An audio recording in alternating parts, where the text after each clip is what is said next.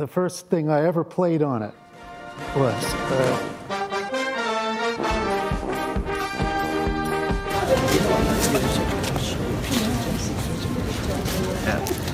Okay, did you did you catch what he just said?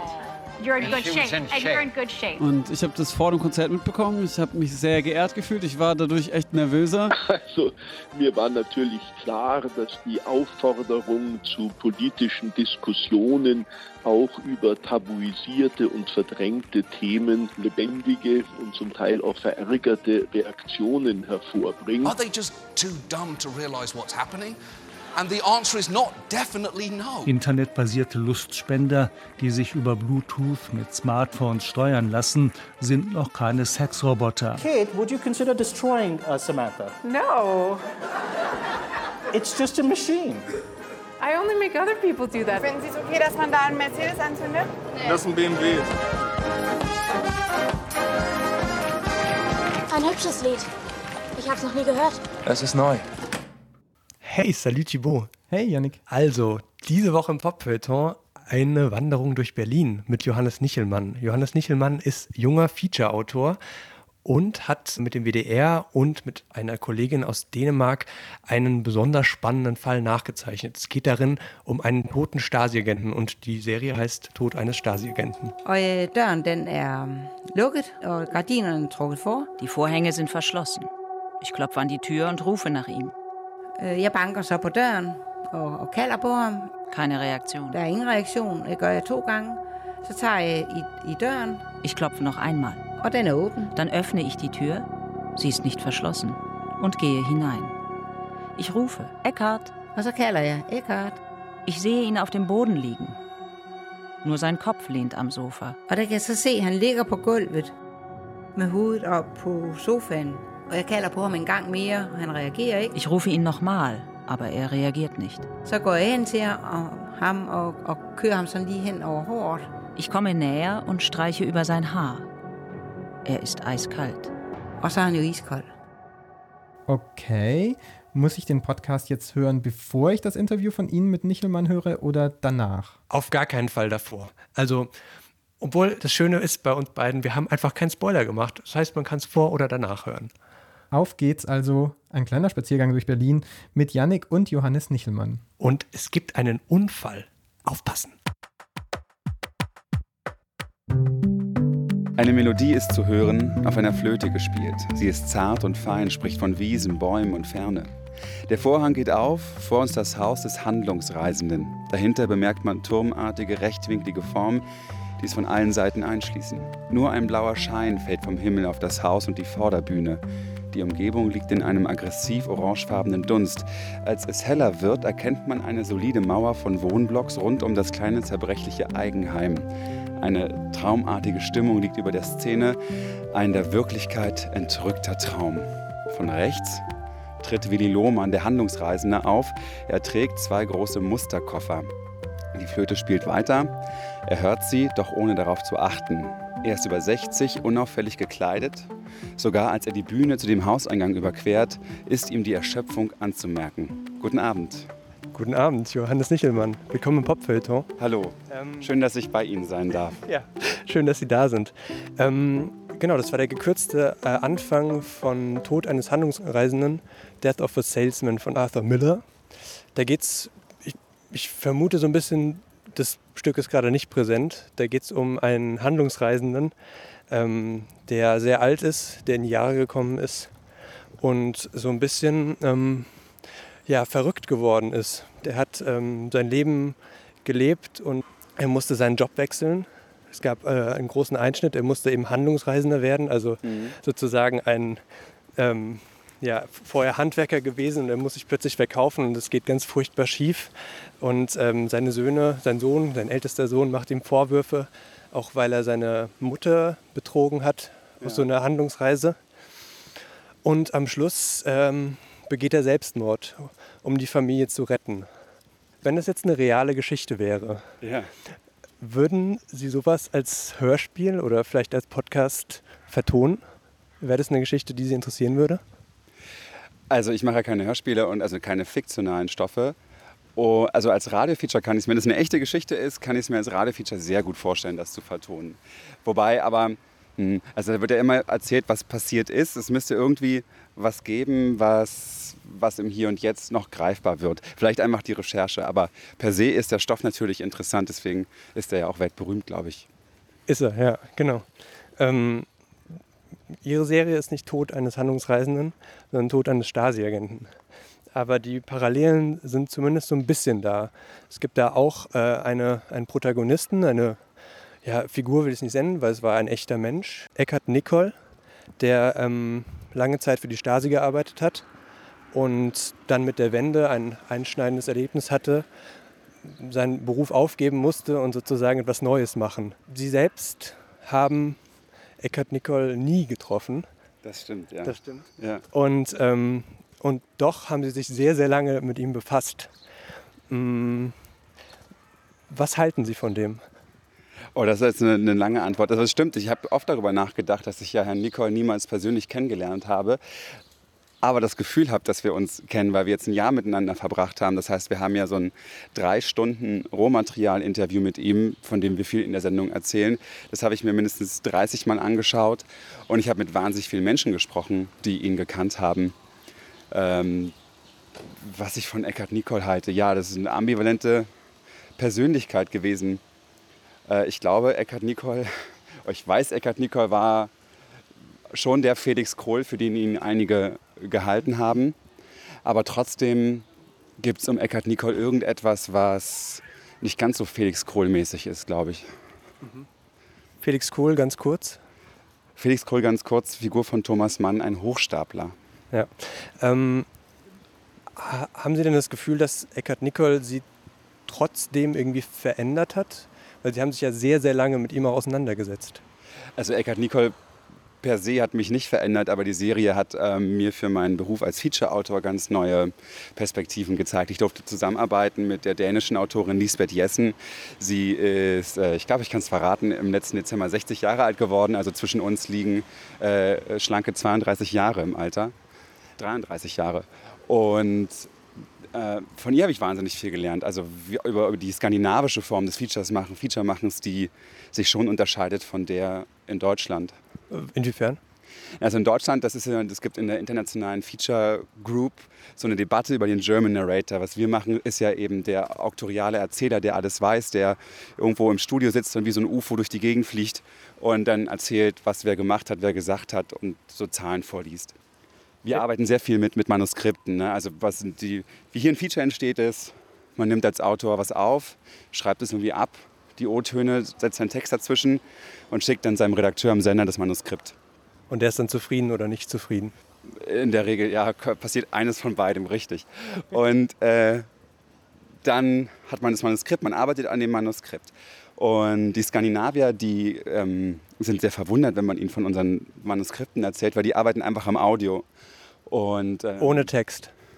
Ja, die haben schon einen Text, die schreiben sich auch irgendwie was auf, aber die, die Arbeit mit Redaktion und so findet einfach, oder auch zwischen den Autoren findet einfach mit dem Audio statt. Das wird einfach im Audio gespielt. Und ähm, ich glaube, dass in der Serie wir einen, oder viele sagen, dass zumindest einen irgendwie speziellen Sound haben und ich glaube, das hängt auch damit zusammen. Dass es so eine Mischung auch ist vielleicht, dass da irgendwie so ihre Einflüsse und Jessens Einflüsse so ein bisschen zusammenkommen? Es kommt genau, es kommt Weil es gibt ja schon so eine Art äh, Erzählstimme, in dem Fall synchronisiert. Ähm, ja. Naja, es gibt aber keinen German Narrator, sondern es gibt äh, Lisbeth, die die Erzählfigur ist. Heißt ähm, Angelika Bartsch, die ihre deutsche Stimme ist, auch in anderen Features schon gewesen ist. Äh, zum Beispiel nach dem Fest können mal, kann man sich mal nachhören. Großartige Sendung von 2003, glaube ich, vom WDR adaptiert, vom Dänischen Rundfunk.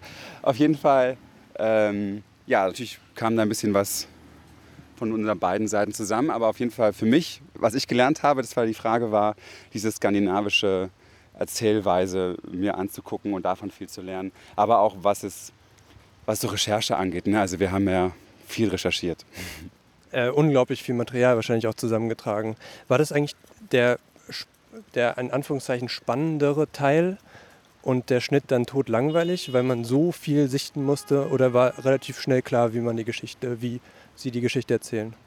Also ich habe das mit diesem Sichten nicht so. Also ich, höre das Material an, aber ich versuche mir bei den Aufnahmen ungefähr, also hat man so ein Bauchgefühl und spürt, äh, was man nehmen will und was nicht. Also ich gehöre nicht zu den Autorinnen und Autoren, die sich äh, alles abschreiben und dann sieben Bücher geschrieben haben, bevor sie ein Feature geschrieben haben mit dem Rohmaterial.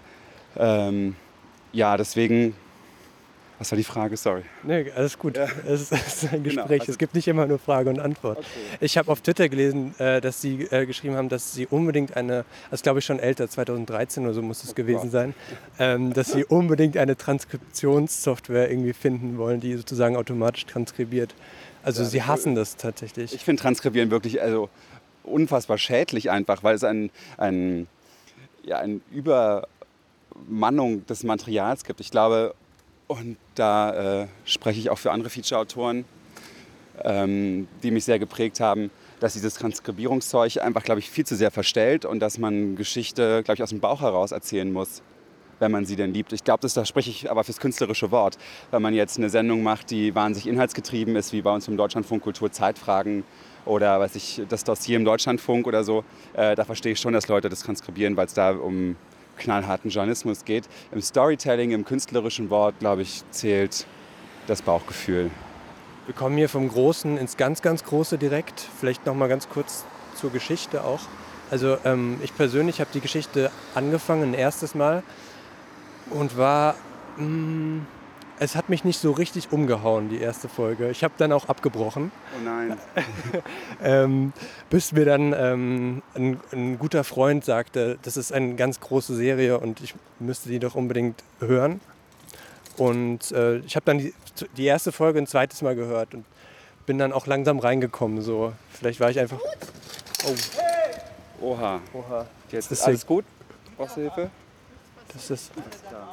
Hier ist gerade eine Frau vom Fahrrad. Oh je. Aber Sie kommen klar, ja, da brauchen Sie Hilfe? Ja, nee, ist alles in Ordnung. Ja, das ist nicht. Oha. Oha. Ja, harte okay. Alter, ja, ja, wahrscheinlich ist das Thema auch. Du beim, beim mhm. zweiten Hören attraktiver. Genau, also und dann war ich relativ schnell dann aber auch gefangen, vor allem dann ab der dritten Folge, Ende der dritten Folge, ähm, als sie diese Stasi-Forscher besuchen ja. und die der ganzen Sache dann so einen gewissen Twist noch geben. Ich will jetzt nicht verraten für die Hörer, die das vielleicht noch hören möchten. Das ist lieb. Das ist lieb, oder? Ja, ja keine Spoilers hier. Ähm, war das sozusagen, ähm, also wie sind Sie da genau konkret rangekommen? War das irgendwie klar, es gibt diesen Turning Point in der Mitte der Geschichte? Es hat ja sechs Folgen, 30 Minuten circa, 25 bis 30 Minuten. Mm, oder ist das so aus dem Bauch heraus entstanden? Also es gab eine grobe Struktur, als wir angefangen haben, die Aufnahmen zu machen, weil wir ja ungefähr wussten, weißt du, wir wussten ganz genau, was diese Stasi-Forscher erzählen werden im, im ersten Interview. Ah, das wussten Sie schon? Naja, also die haben ja schon, das wird in der Sendung auch deutlich, mit Lisbeth Jessen ja auch schon vorher zusammengearbeitet. Also deren Report, um den geht es ja, also die haben einen Report über Eckhard Nicole geschrieben. Äh, den habe ich ja gelesen, deswegen konnte ich ungefähr ahnen, was sie wohl erzählen werden. Äh, aber ganz viele Gespräche haben wir nicht gewusst wir haben viel hin und her geschoben. Also von unserem ersten Plan, unserem ersten Storyboard, was wann passiert, äh, hat sich viel, viel umgelegt, weil auch neue Leute hinzugekommen sind. Ähm, wir haben noch Leute getroffen, von denen wir nichts wussten. Genau, zum Beispiel in Folge 2 der Hauptinterviewgeber, ein Journalist aus Flensburg, mit dem haben wir jetzt in der ersten Minute nicht gerechnet und auf einmal war er da. Also wir waren da auch flexibel. Und ähm, ist sozusagen auch gar nicht chronologisch erzählt. Also das, was, was wir wir Hörer hören, ist gar nicht äh, komplett chronologisch das, was Sie recherchiert haben. Nee. Ja, das ist schön. ähm, also ich weiß auch nicht, also ich, ich, also ich glaube, Features chronologisch zu erzählen nach den Aufnahmen, ich, ähm, das ist mir am Anfang von, vom Feature machen ein paar Mal passiert. Ich glaube, dass das äh, der Geschichte nicht unbedingt zuträglich ist, wenn ein man Unfall. so macht. Hm? Also wie ein Unfall, dass es Ihnen passiert ist? Ja, genau. Ich habe einfach so, ich, für mich war es logisch, weil ich habe ja erst Dings getroffen und dann, dann tralala und dann äh, habe ich, ach, ich habe eine Sendung 2011 gemacht. Da ging es äh, für Deutschland Radiokultur um, um Facebook und so. Und da hatte ich ein Interview mit dem Facebook-Chef Deutschland damals. Und der hat ganz krasse Sachen gesagt. Und ich habe den aber erst am Ende der Recherche getroffen. Also war auch erst am Ende des Features. Und äh, wenn ich jetzt darüber nachdenke, ärgere ich mich immer noch. Ähm, dass er nicht am Anfang der Sendung stand, weil der Anfang war ganz schön boring. Und äh, hätte das hätte die Sache aufgelockert. Aber ähm, ja. Was war das für ein Feature? Ah, das war so eine halbe Stunde äh, über, das war die, der Beginn der Facebook-Debatte. Ähm, da ging es einfach um, um den Facebook-Menschen, haben wir es, glaube ich, damals genannt. Das ist eine Sendung, die, die jetzt heute wenig brisant und aktuell ist und äh, auch ein bisschen peinlich. Aber 2011 stehe ich zu, das war voll in Ordnung damals. Mhm. Ich kenne Radiojournalisten, die ähm, auch Features machen. Äh, einen ganz konkreten habe ich auch im Kopf. Die können ihre Stücke nicht mehr hören. Wenn die öffentlich aufgeführt werden, wenn die im Radio laufen, ähm, dann gehen die raus. Oder ich kenne auch, ich habe auch Freunde, die sind Journalisten, die lesen ihre Texte gedruckt nicht mehr, weil sie Angst haben, da ist noch ein, da ist ein Kommafehler, da ist ein Wort falsch geschrieben. Der Einstieg ist doch ganz grausam und hätte anders fun besser funktioniert. Ähm, die Serie lief, glaube ich, zum ersten Mal am 6. Juni. Hm, haben Sie sich an dem Tag mit dem Stasi-Agenten beschäftigt? Nee, weil die Sendung lief nämlich um 8.05 Uhr am Sonntagmorgen auf WDR 5. Und ich weiß nicht, was andere. Fantastisch. Ja, ich weiß nicht, was andere. Und 22.30 Uhr. Also auf jeden Fall ist Sonntag nicht mein Feature-Hörtag, deswegen habe ich es mir nicht angehört. Und gerade bei der Serie äh, kann ich es halt mitsprechen, weil ich es so oft gehört habe, weil wir Ewigkeiten im Studio verbracht haben. Äh, deswegen habe ich es nicht nochmal gehört. Stellenweise, ausschnittsweise so, wie Leute gesagt haben, hier, da ist aber die Atmo falsch oder was habt ihr denn da gemacht? Also es gab sehr viel Feedback. Äh, da habe ich hier und da nochmal reingehört, aber so komplett eine Folge, nee, habe ich nicht. Aber es ist wie bei den Kollegen von Ihnen, äh, fällt mir das auch oft schwer, das noch äh, danach zu hören. Wollen wir zum Späti? Sehr gerne. Ist hier einer? Hast du, haben Sie einen gesehen? Ich glaube, da vorne oder so. Ja, ja. Wir, wir finden einen. Okay. Ich würde noch ganz kurz gerne über Ihre Rolle reden in dem Feature. Ja. Ist wunderbar, dass wir uns siezen. Das ist auch schön. Ist das, ist das so ein ironisches Season, was wir gerade machen, oder ist es ein ernst gemeintes Siezen? absolut ernst gemeint. Okay, also, Also- das, was wir jetzt gerade sprechen, schneiden Sie dann raus. Über das Siezen.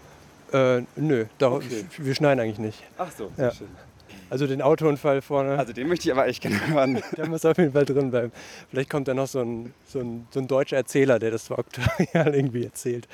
Ähm, Kann auch seinen Charme haben, deutscher Erzähler. Ich will ihn nicht ganz verteufeln. Ich finde, das manchmal hat das eine sehr schöne äh, Ästhetik mit so einem German Narrator. Aber ich glaube, Radio als, als unmittelbares Medium, wo man ja quasi so das typische Bild ist ja, dass Moderatoren bekommen, stell dir vor, du sitzt in einer Kneipe und erzählst deinem besten Freund vom Wetter.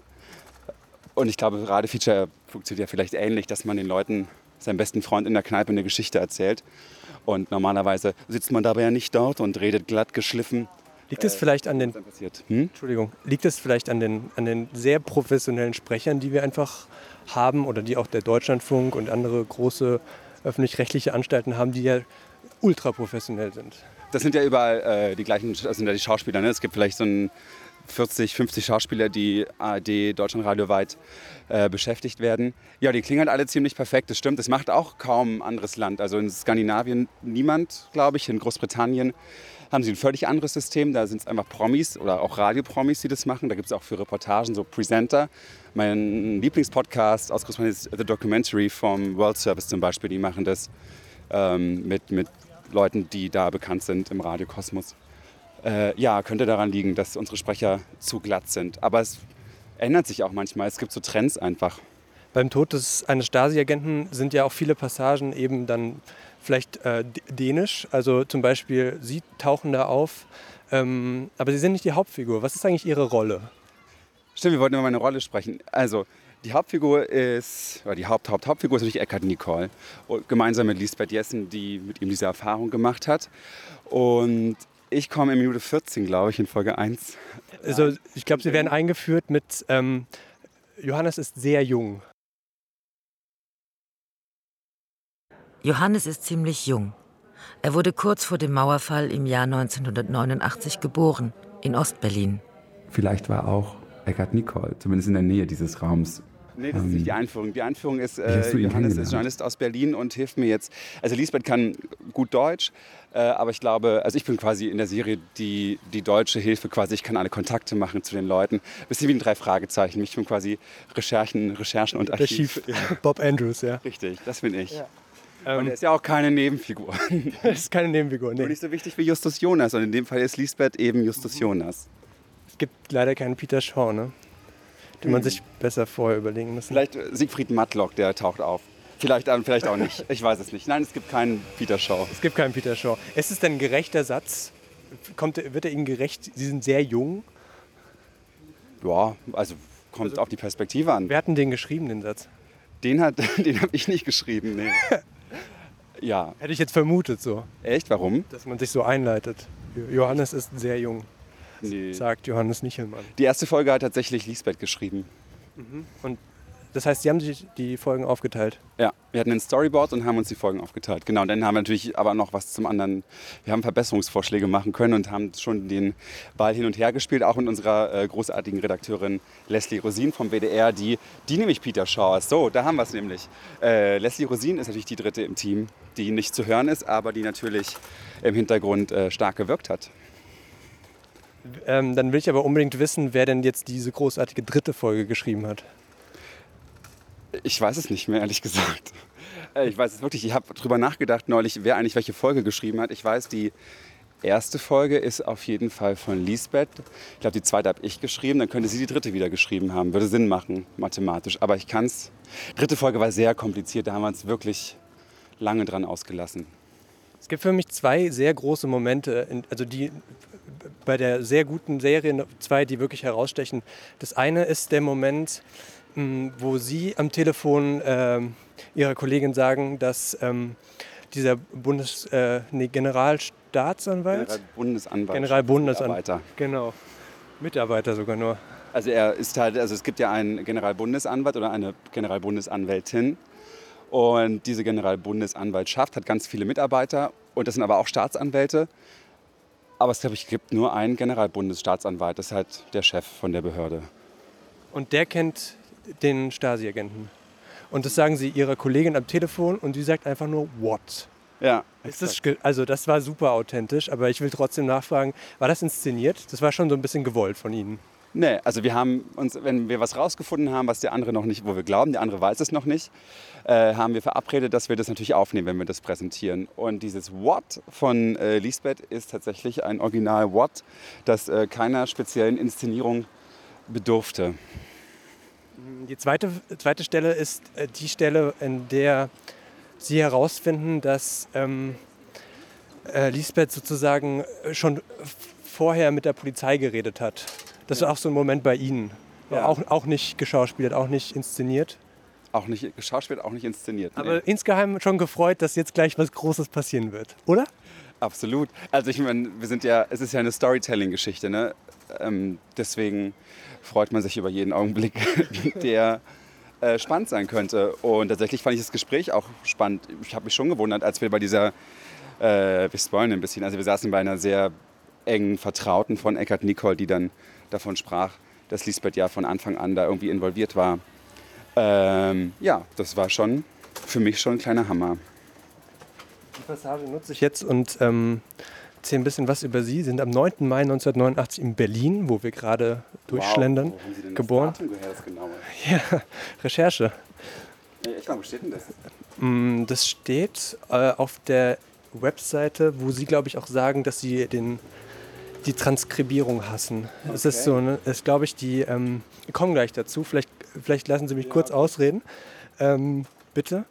Die, ähm, Sie haben Politikwissenschaften an der, Freien Universität studiert, Ja. äh, für RBB, Deutschlandradio, ganz viele ARD-Programme gearbeitet, sind Autor für Radio-Features, für Fernsehdokumentationen. Mhm.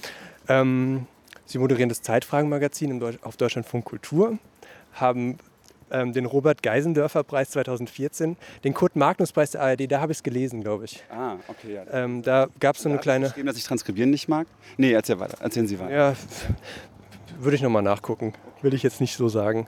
Und Sie waren mit 24, 24 Jahre alt waren Sie, da waren Sie unter den Top 30 der 30 Nachwuchsjournalisten im Medium-Magazin. Das stimmt wohl, ja. Wie verhalten Sie sich zu diesen Auszeichnungen? Mich über jede der Auszeichnungen gefreut. Besonders der Kurt-Magnus-Preis, das war mein erster Preis. Und da war ich der jüngste Preisträger in, ich glaube, 50 Jahren oder 60 Jahren Preisgeschichte.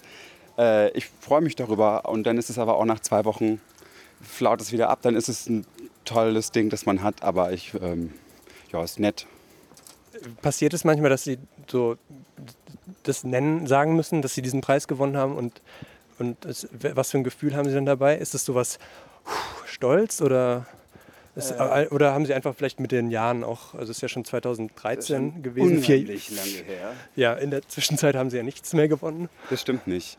Das Oh, stimmt. Ich dann habe ich falsch recherchiert, dann äh, nehme ich alles zurück. Ich habe ähm, in diesem Jahr ähm, zwei Preise noch gewonnen. Die aber noch nirgendwo aufgeführt Doch, sind. doch, doch. Ja, ja. Also der eine noch nicht, der andere schon. Wollen Sie es verraten oder? Äh, das ist eigentlich, ich habe den, den Medienpreis der AIDS-Stiftung bekommen im Juni. Äh, und im August bekomme ich auch einen Preis, aber das verrate ich natürlich noch nicht. Und ich habe darüber hinaus, und jetzt sind wir bei dem Gewinn, äh, auch Stipendien bekommen und so von der Film- und Medienstiftung NRW. Also ja, Unter anderem eben auch für, das, äh, für die besagte Doku-Serie. ganz genau. Ähm, ja, was das für ein Gefühl ist, das, also ich Jetzt haben wir es ja. erzähle das ja, ja, nicht beim ersten Date. Ähm, weiß ich nicht, ich schreibe das manchmal, wenn ich, wenn ich Themen pitche an Redaktionen, die ich mit denen noch nie gesprochen habe, dann schreibe ich, wenn es in der ARD ist, diesen Kurt Magnus Preis dazu, weil dann sieht es so aus, als hätte ich schon mal in der ARD was gemacht. Aber ansonsten, wie gesagt, ein nettes Apisü, dass das da ist und das ist immer eine nette Ehrung und das ist auch ähm, toll, dass die Arbeit gewürdigt wird. Ja, Punkt. Wir ähm, versuchen immer so ein bisschen im Popfeuilleton unsere, oder wir haben jetzt eingeführt, unsere Gesprächspartner so ein bisschen zu definieren, auch über das, was sie eigentlich selber konsumieren an Medien. Ja. Mm, was wäre das so bei Ihnen? Serien vielleicht? Sind Sie Serienfan? Boah, ich die Serien machen? Gerade House of Cards zu Ende geguckt. Das hat mir sehr viel Spaß gemacht. Und ansonsten. Was speziell? Oder einfach Was weil mir House of Cards gefallen hat? Puh, Die Geschichte echt ganz gut, mich gut unterhalten. Dieser Blick auf Frank Underwood ist jetzt so ein bisschen, haben ja auch schon alle geschrieben in, in den Feuilletons dieser Welt. Es wird von der Realität halt so ein bisschen eingeholt. Das ist ein bisschen schade vielleicht für die Serie oder ein Gewinn vielleicht auch sogar. Ähm, die Realität ist zu, zu fiktiv geworden? ich glaube, ich, also ich habe jetzt eh äh, auch durch die Nicole-Geschichte und so festgestellt, für mich, dass die Realität also viel spannender als die Fiktionalität ist. Also dass vieles, was Redakteure, wenn man jetzt so im Medienkontext bleibt, vielleicht gar nicht glauben. Aber wobei wir lang gehen nach rechts, ich glaube, hier runter ist gemütlicher. Ähm, vielleicht auch da, wo ein Späti ist, oder? Ja, hier würden wir, irgendwas wird kommen. Doch, da hinten ist irgendeiner. Ähm, ich glaube, dass die, dass die non-fiktionale Welt, in der wir leben, zum Teil viel spannender und absurder ist, als wir es jetzt in unseren Serien, Büchern und ähm, Hörspielen ausmalen. Ein Hörspiel haben Sie, glaube ich, aber trotzdem auch schon gemacht. Nee. Okay, dann habe ich, dann hab ich das irgendwie überlesen, falsch gelesen. Ähm, Aber trotzdem ähm, weiß ich auch durch Twitter, dass Sie äh, großer Fan sind von den alten Radiosachen von Horst Krüger. Ich selber habe jetzt nicht die Zeit gehabt, mir das anzuhören. Was ist da so großartig? Ach, ich hatte mal kurz eine Phase, wir müssen mal hier ganz kurz. Äh, vorbei. Äh, Horst Krüger ist ein, ein Feature-Autor gewesen, der einfach nur Texte erzählt hat. Also er hat Texte geschrieben, die fürs Radio auch, es waren keine Buchtexte, glaube ich, und hat äh, dann die ins Mikrofon reingeschrien. Und daraus, aus seinen Texten und aus dem, wie er sie vorträgt, nämlich schreien fast, ähm, entsteht eigentlich eine ganz schöne ganz schönes Hörerlebnis. Und man stellt es sich so vor, ich glaube, der war in den 60er Jahren äh, sehr aktiv, wie er eben in so einem holzvertäfelten Radiostudio steht und äh, dabei vielleicht einen Whisky trinkt und die vierte Zigarette raucht. Und dann kam noch der Nachsatz, warum macht eigentlich das niemand mehr?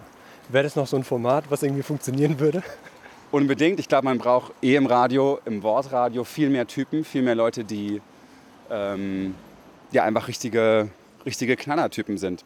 So, also ich glaube, das Privatradio hat das verstanden. Die haben halt ihre Knallertypen, die wir jetzt vielleicht nicht bräuchten in den ARD-Wort- und Infowellen. Aber warum nicht? Ach, ich glaube, da ist ein großer Unterschied zwischen, zwischen einfach nur etwas verkaufen, ein Marketingprodukt. Ich glaube, Privatradio ist ja einfach, soweit ich das verstanden habe, ein Marketingprodukt, in dem Werbung verkauft werden soll und zwischendurch werden Autos verlost. Ähm, ich meine, der RIAS, der Vorgänger vom Deutschlandfunk Kultur, äh, hat äh, Hans Rosenthal, nachdem auch der Platz, an dem das Haus steht, das Funkhaus steht, benannt ist, äh, hervorgebracht, der einer der großen Unterhaltungskünstler seiner Zeit war. Und sowas vermisse ich so ein bisschen. Also wirklich kluge, intelligente, spannende Figuren, die Unterhaltung machen. Die vielleicht auch so ein bisschen die, Öff also jetzt sind wir sehr tief im Medientalk, aber vielleicht äh, auch vielleicht den, den öffentlich-rechtlichen Rundfunk wieder so ein bisschen mehr verkaufen? Muss der Deutschlandfunk, müssen die ARD-Programme sich einfach auch vielleicht ein bisschen besser verkaufen? Unbedingt. Ich glaube, wer sich gut verkaufen kann, das sind die, ähm, ich nenne sie liebevoll die Privatradiosender in der ARD, also MDR Jump, Enjoy, das Ding und so. Die können es ja prima so mit dem verkaufen. Die haben gleich auch gute MA-Zahlen, darauf kommt es ja irgendwie an. Äh, ich glaube, dass die Wort- und Infowellen sich unbedingt viel besser verkaufen müssen. Ich glaube, wir senden äh, so ein bisschen unter dem Radar der Leute. Wir haben, glaube ich, wenn ich für den Deutschlandfunk und Deutschlandfunk Kultur und Deutschlandfunk Nova spreche, mit die besten journalistischen Inhalte, sage ich mal ganz bescheiden, in Deutschland. Ähm, Im Radiobereich auf jeden Fall. Aber wir verraten es halt keinem. Das ist unser kleines Geheimnis. Hört halt niemand. Das stimmt nicht. Die letzte MA hat ja gezeigt, dass der Deutschlandfunk ganz gut gehört wird. Schauen Sie mal, der Späti, zu dem ich wollte, der ist jetzt natürlich zu Sommer und so. Ist ein bisschen wie in Mai. Wir machen einfach weiter. Ja. Wir ernähren uns einfach von diesem Gespräch. ähm, ich wollte noch ähm, auf Ihr aktuelles äh, Deutschlandfunk-Feature zu sprechen kommen. Der einsame Tod des Herrn D. Ähm, eine Geschichte, die in Berlin spielt. Mm, Es ist eine, ich würde äh, ich einfach mal so behaupten, es ist eine sehr klassische Radiogeschichte, ähm, in der ein, ein, ein alter Mann stirbt und äh, einfach vergessen wird in seiner Wohnung. Fünf Monate, glaube ich, waren es, äh, liegt der. Fünf Jahre. Fünf Jahre.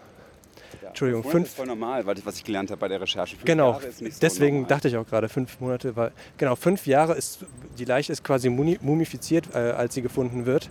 Und sie gehen dem einfach nach, was, was, was, ist, was ist passiert. Und ähm, stricken daraus vielleicht auch so ein größeres Konstrukt ähm, über Einsamkeit in unserer Gesellschaft.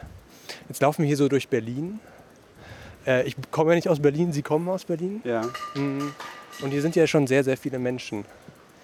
Mm, Es ist so, dass in, es ist ein besonderes Berlin- Berlin-Phänomen oder ein Gro- Großstadtphänomen, dass Leute einsam sind. Haben Sie das gelernt während der Recherche? Ähm, erstmal wollte ich die Frage zurückstellen, warum es gerade eine Radiogeschichte ist. Warum ist das fürs Radio so prädestiniert? Nee, einfach eine klassische journalistische Recherche. Okay. Ähm, also das, dieses Einsamkeitsthema ist ein Thema von Großstädten allgemein. Das hat es auch schon immer gegeben. Also es gibt auch aus dem 19. Jahrhundert Berichte von Rechtsmedizinern, die genau dieses Phänomen beschreiben. Also es ist absolut nichts Neues. Und auch in Berlin, typisch ist es glaube ich auch nicht. Ich wohne ja schon fast mein ganzes Leben in Berlin, also es gab eine kleine Pause zwischendurch. Aber ich bin hier geboren und aufgewachsen und für mich ist es schon wie ein Dorf. Also ich, in den Ecken, in denen ich wohne, treffe ich fast jeden Tag Leute auf der Straße, die ich kenne und habe nicht das Gefühl, dass ich hier super anonym leben würde, weiß aber, dass Leute das können, wenn sie das dann wollen. Und es existiert ja auch ungewollt quasi für ältere Das Menschen. stimmt, das ja, natürlich, ja. Mm, Ist es, ähm, ist es so, dass Sie sich jetzt, also es ist ja schon also so- auch wieder so eine kleine Parallele in der Geschichte, dass da jemand stirbt, den Sie nicht gekannt haben und dem so ein bisschen hinterherrennen. Ist es so gerade Ihr Spleen, Ihr aktueller? Ich habe da auch drüber nachgedacht. Die, die Sendetermine liegen halt wirklich zufällig direkt nebeneinander. Müssen wir aufpassen, nicht auch überfahren zu werden. Ähm, und tot zu sein am Ende vielleicht. Nein, nö, es war halt Zufall. Also ich fand, die, die Geschichten haben unterschiedlich gestartet, unterschiedlichen Zeitpunkten und völlig unabhängig voneinander. Die nächste Geschichte wird höchstwahrscheinlich, wird ganz sicher nicht von Leuten handeln, die ich nicht kenne und die irgendwo unter irgendwelchen Umständen ums Leben gekommen sind. Es waren jetzt einfach zwei spannende Geschichten, die da lagen. Ne? Also die sind ja, ich ja nicht so aktiv gesucht, sondern die lagen auf einmal so da und dann habe ich sie aufgehoben und versucht, was daraus zu machen. Mm, Wo finden Sie diese Geschichten? Also auf welchen Wegen liegen die da? Also oder wie konkret, wie kamen die zu Ihnen? Also Tod eines Stasi-Agenten, das war der Vorschlag von, von Lisbeth Jessen, meiner Co-Autorin, die dieses, diese Geschichte mir erzählt hat letzten Sommer, als ich sie auf ihrer Farm in Dänemark, die hat da so einen, so einen Landsitz, ähm, als ich sie dort besucht habe, hat sie mir davon erzählt und ich, wir haben uns alte VHS-Bände angeschaut von diesem Interview und so kam das und dann haben wir angefangen, das zu entwickeln und die andere Geschichte, also ich habe immer gewusst, dass es das gibt und es gibt ja alle Jubeljahre mal auch in welchen Boulevardzeitungen Artikel darüber, über Menschen, die länger tot irgendwo rumliegen und dann gefunden werden. Und ähm, ich wollte immer so eine Geschichte mal erzählen, wenn ich eine finde und habe das auch mit meiner Redakteurin besprochen, die es auch spannend fand. Ich wollte aber keine Geschichte erzählen, die eben schon durch 40 Boulevardzeitungen gelotst wurde und wo wahrscheinlich Leute auch keinen Bock haben mehr mit Journalisten zu sprechen. Habe dann einer Freundin davon erzählt, dass ich das eigentlich aufgebe, die Suche, weil das ist also eine völlig absurde, wie soll man das finden? Und dann meinte sie, aber warum? Bei meiner Oma im Haus. und äh, da war die Geschichte auf einmal da und ähm, das war tatsächlich auch eine aufregende Recherche, die, die zehn Monate fast gedauert hat und in der es Höhen und Tiefen gab. Äh, Tiefen, weil Sie bestimmte Personen einfach nicht erreichen konnten? Aber es lange saß so, hatte ich einen falschen Namen, äh, einen falschen Vornamen. Also ich habe völlig falsche Informationen am Anfang gehabt. Ich hatte zwei Interviews, die die Geschichte so umreißen, aber keine Anhaltspunkte, um, um tiefer gehen zu können. Und dann irgendwann habe ich doch den richtigen Namen rausgefunden und dann ging es dann ging's richtig los. Dann ging es ab. Ähm, wie, wie erzählt man denn eigentlich ähm, eine Geschichte von einem Menschen, der nicht mehr lebt und, und kann es noch so mit sich vereinbaren, dass das auch alles korrekt ist? Also man, es ist ja schon mehr als äh, jetzt über eine lebende Person, die möglicherweise noch einwerfen kann, dass da was nicht stimmt. Ähm, ja, also in beiden Sendungen, glaube ich, wird schon erzählt, dass die, also dass die natürlich tot sind. Auch, dass es verschiedene Sichtweisen gibt. Ich meine, gerade bei Eckhard Nicole und dem Tod eines Stasi-Agenten ist, glaube ich, schon sehr deutlich, dass es eben auf diesen Menschen sehr viele verschiedene Sichtweisen gibt und zumal er auch selbst zu Wort kommt. Das heißt, er hat ja über sein Leben, sein Wirken gut sechs Monate vor seinem Tod ein Interview gegeben. Das heißt, er spricht schon mit und er also kann schon seine Sicht erzählen und ganz viele andere erzählen eben auch ihre Sicht. Ähm, bei Herrn D. habe ich mir die Frage auch ganz viel gestellt. Herr D. ist absolut anonymisiert. Wir sagen nicht, wo das in Berlin ist. Ähm, aber trotzdem ist diese Geschichte ja passiert und das ist ja auch, wir erzählen das, was auch er preisgegeben hat in der, in, in irgendwo mal. Ja, ich glaube, ich kann das mit mir sehr gut vereinbaren. Er erzählt ja keine. Wir haben auch bei Eckhard Nicole ultra private Sachen weggelassen, übrigens, die, wo wir dann fanden, das hat eigentlich in der Öffentlichkeit nichts verloren, auch wenn wir das jetzt durch irgendwelche Stasi-Akten rausgefunden haben. Also das ist ja schon immer so ein Balanceakt, schätze ich. Ähm, ganz kurz, um nochmal auszuholen, es gab diesen äh, sehr berühmten Podcast S-Town, wo mhm. ähm, der natürlich großartig erzählt war, also den kann man auch nachhören. Ähm, da wurde im Nachhinein auch gesagt, ähm, weil da geht es eben auch um, ähm, ja, das muss ich leider sagen, äh, und da stirbt eine Person und im Internet entfachte dann so eine Diskussion darüber, ob es eigentlich ethisch korrekt wäre, denn jetzt noch seine Geschichte so auszugraben und zu exponieren. Ja, im Fall von Eckhard Nicole habe ich damit, wie gesagt, absolut gar kein Problem, weil er seine Geschichte ja selbst exponiert hat. Und ähm, ich glaube, er hätte es oder auch genau das gesagt, dass sie es eigentlich glauben, dass er, wenn er das äh, hören würde, es eigentlich sehr witzig fände. Ähm, und Herr D. ist, wie gesagt, ich will jetzt nicht spoilern, aber das, was von ihm darin kommt, das hat er ja auch öffentlich preisgegeben und alles andere ist absolut anonymisiert. Ähm, deswegen habe ich hab mir die Frage auch gestellt und bin zu dem Schluss gekommen, kann man machen. Kann ich machen. Kann man machen. Mhm. Bevor wir jetzt irgendwann den Späti finden, habe ich... Wirklich, also ich wohne hier schon seit drei Jahren jetzt in dem Kiez ne? und ich bin noch nie aufgefallen, dass es das so schwer ist. Aber hier vorne gibt es ein echt ganz cooles Café, das könnte man. Aber wir werden was finden. Will ich äh, trotzdem noch eine letzte Frage stellen, okay. vielleicht? Hm, bei, bei Tod eines Handlungsreisenden ähm, ist die Sache eigentlich ziemlich klar. Der ähm, Protagonist bringt sich dann um, um seine Familie zu retten. Wie ist es bei Tod eines Stasi-Agenten? Tja, da will ich jetzt einmal nicht zu viel spoilen, würde ich sagen. Einfach anhören. Johannes Nichelmann, vielen Dank für den Besuch im Popfilter. Ja, vielen Dank für die Einladung, hat mich sehr gefreut. Und jetzt zum Späti. Boah, Yannick, die Spannung, die Sie da aufbauen. Ähm, ich halte es nicht aus, komm, verraten Sie es. Haben Sie einen Späti gefunden? Wir haben noch einen Späti gefunden, ja, tatsächlich. Johannes Nichelmann nahm dann, glaube ich, einen Eistee und ich habe einen Radler getrunken, weil es so mega heiß war an dem Tag. Das Geld kam aus Yannicks eigener Tasche. Das Geld, das wir brauchen, um diese Sendung zu produzieren, ja, das kostet Geld. Das kommt von euch, liebe Förderer. Gefördert werden wir diesen Monat von Philipp Aaron Becker, Assata Frau Hammer, Irmingard Fritsch, Imke Hamann, Josef Saller und Alice Wajek. Vielen, vielen Dank an euch sechs. Dazu kommen und uns auch unterstützen kann man auf popfeuilleton.de steht, wie es geht. Salut et Fraternité. Wir hören uns schon nächste Woche wieder und dann mit dem Besten aus dem Monat. Denn wir wurden von einigen von euch gefragt, ob wir nicht wieder eine längere Sendung machen wollen wie früher. Wir packen deshalb die Juli-Inhalte des Popfeuilletons zusammen zu einem schönen Magazin mit Schleife obendrauf. Bis dahin gilt wie immer eine einzige Maxime: niemals, niemals locker lassen. Ciao. Ciao.